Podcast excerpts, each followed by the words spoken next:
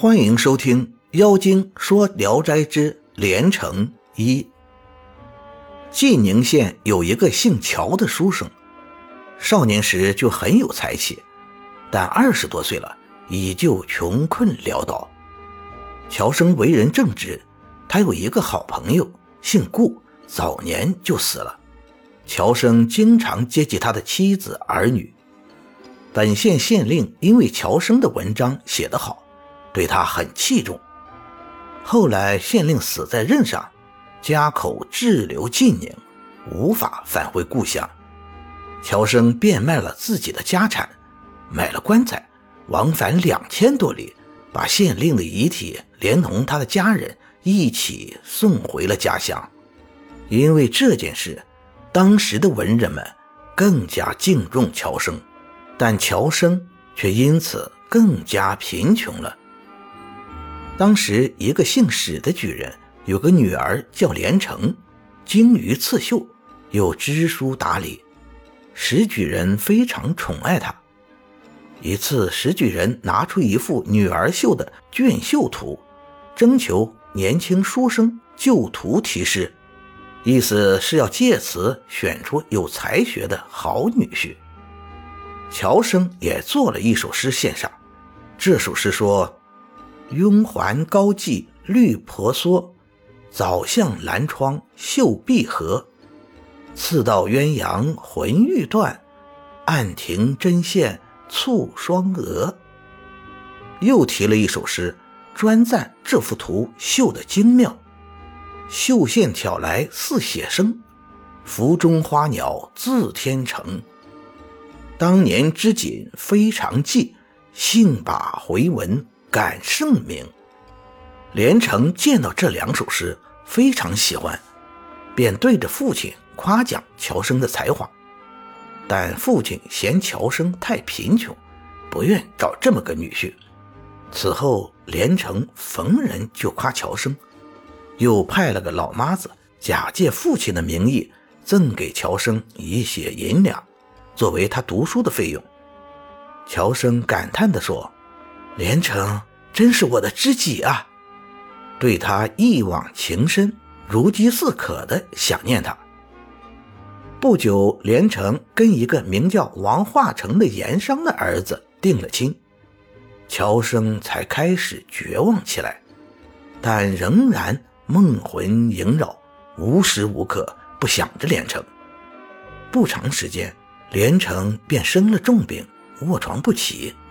有个从西域来的和尚，自称能治好他的病，但必须一钱男子胸上的肉捣碎了配药。石举人派人去告诉王化成，王化成笑着说：“傻老头，想叫我剜心头肉吗？”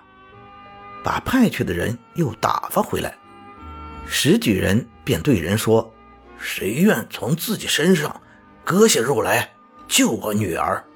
我便把女儿嫁给他。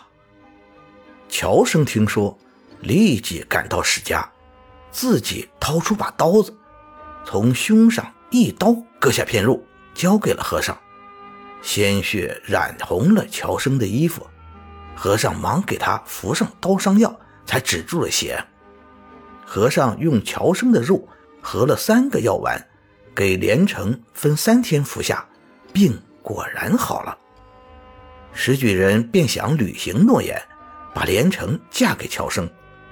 先去通知王化成，王化成大怒，要状告打官司。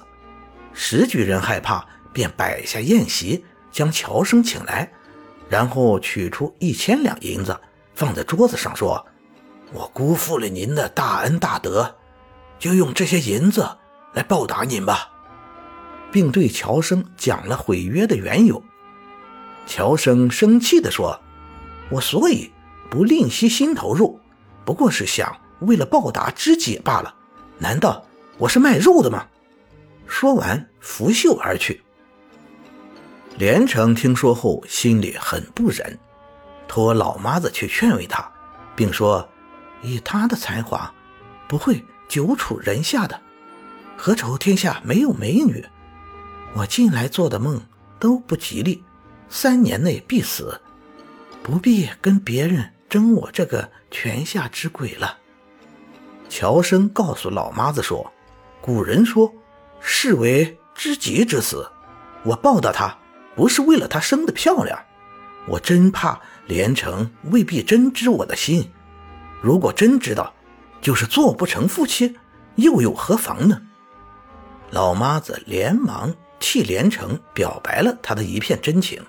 乔生说：“果然这样，我们相逢时，他若为我笑一笑。”我就是死而无憾了。老妈子回去不几天，乔生偶然出去，正好遇上连城从叔叔家回来。乔生看着他，连城也看见了他。只见他秋波送情，微微的启齿一笑。乔生大喜，说：“连城真是我的知心人啊！”过了不久，王岩商家来到史家。商议连城的婚期，连城听说后又病了，几个月便死了。乔生前去吊唁，痛哭一场，也死了过去。史家把他抬回家中。乔生知道自己已经死了，却也没感到什么难过。一个人出了村，还想着再见见连城。远远望见有条南北大路。路上的行人像蚂蚁一样拥挤，他也走了过去，混杂在人群里。一会儿进入一座衙门，正碰上他过去的好朋友顾生。顾生看见他，惊讶地问：“你怎么来了？”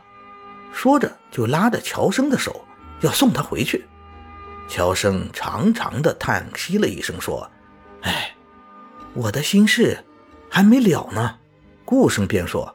我在这里掌管典籍，很受上司的信任，有用得着我的地方，我一定尽力。乔生便向他打听连城在哪儿。顾生领着他串了很多地方，最后才发现连城和一个穿白衣服的女郎，眼泪婆娑的坐在一条走廊的一角。连城看见乔生，急忙起身，像是喜出望外。略问了问他是怎么来的，乔生说：“你死了，我怎么敢偷生在世上呢？”连城听了，哭着说：“我这样一个忘恩负义的人，你还不唾弃我，又以死殉身，干什么呀？我今生今世不能跟你了，来生我一定要嫁给你。”乔生回头告诉顾生说：“你有事就忙去吧。”我觉得死了也很快乐，不想再活了，只想麻烦你代为访查一下连城托生到什么地方，我要和他一起去。顾生答应着走了。感谢您的收听，您的支持是我持续创作的最大动力。